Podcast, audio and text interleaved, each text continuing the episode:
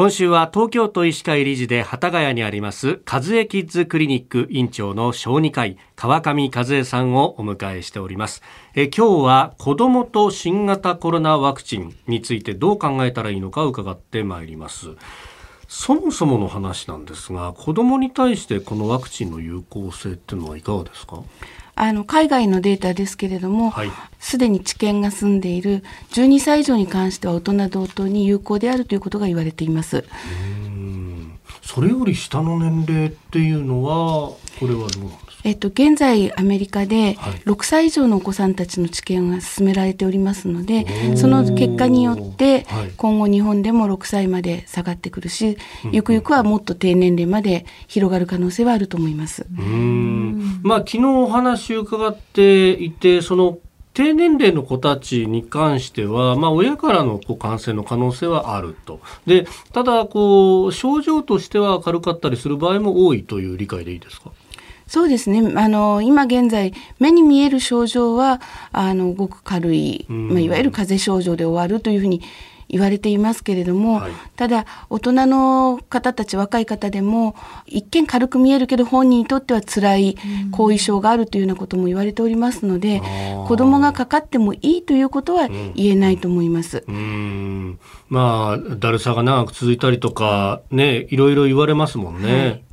この辺っていうのはそうなると、まあ、できることならば予防するに越したことはない。そうですねただ今現在は感染の中心が大人ですし、はい、重症化しているのも大人ですので、順番としてはまずは大人から、それから子どもに関わることのある大人からというのが、あの順序かなというふうに考えています。でこれは日本小児科学会と日本小児科医会の方からもそのようなステートメントが出ておりますので、あのご理解いただきたいなと思います。確かにまあ本人の予防っていうのもそうだけれども、周りを予防することで本人にはうつさないようにな環境を作るっていうのも大事なことですね。そうですね。はい。でこれあの12歳未満は今のところはその治験が今進んでる最中だということで、じゃあこの先というかもっともっと長い先、まあ、例えば3年後とか5年後とか考えたらもうあの定期接種の一環になる可能性もこれあるってことですか？そうですね可能性はあると思います。うんであのこれ子供と一口に言っても、まあ、あの小中高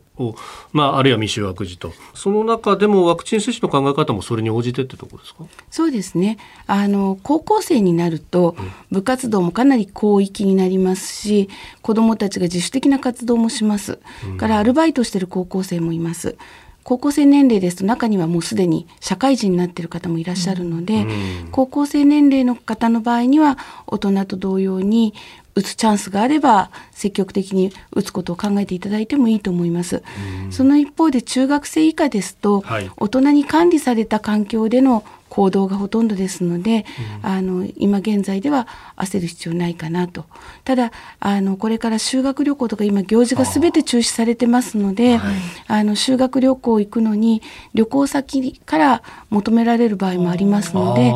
そういった場合にはあの地域として接種をするのかしないのかとかそういったことを検討する必要はありますね。ただ子どもの場合でも、大人がこう必要だからやるんだよって決めてこう押し付けるようなやり方ではなくてできれば子ども自身にその病気の怖さとかワクチンの必要性っていうのを理解していただいて子ども自らがあそれなら私は受けたいっていうような納得した上で接種に臨んでいただけたらと思います。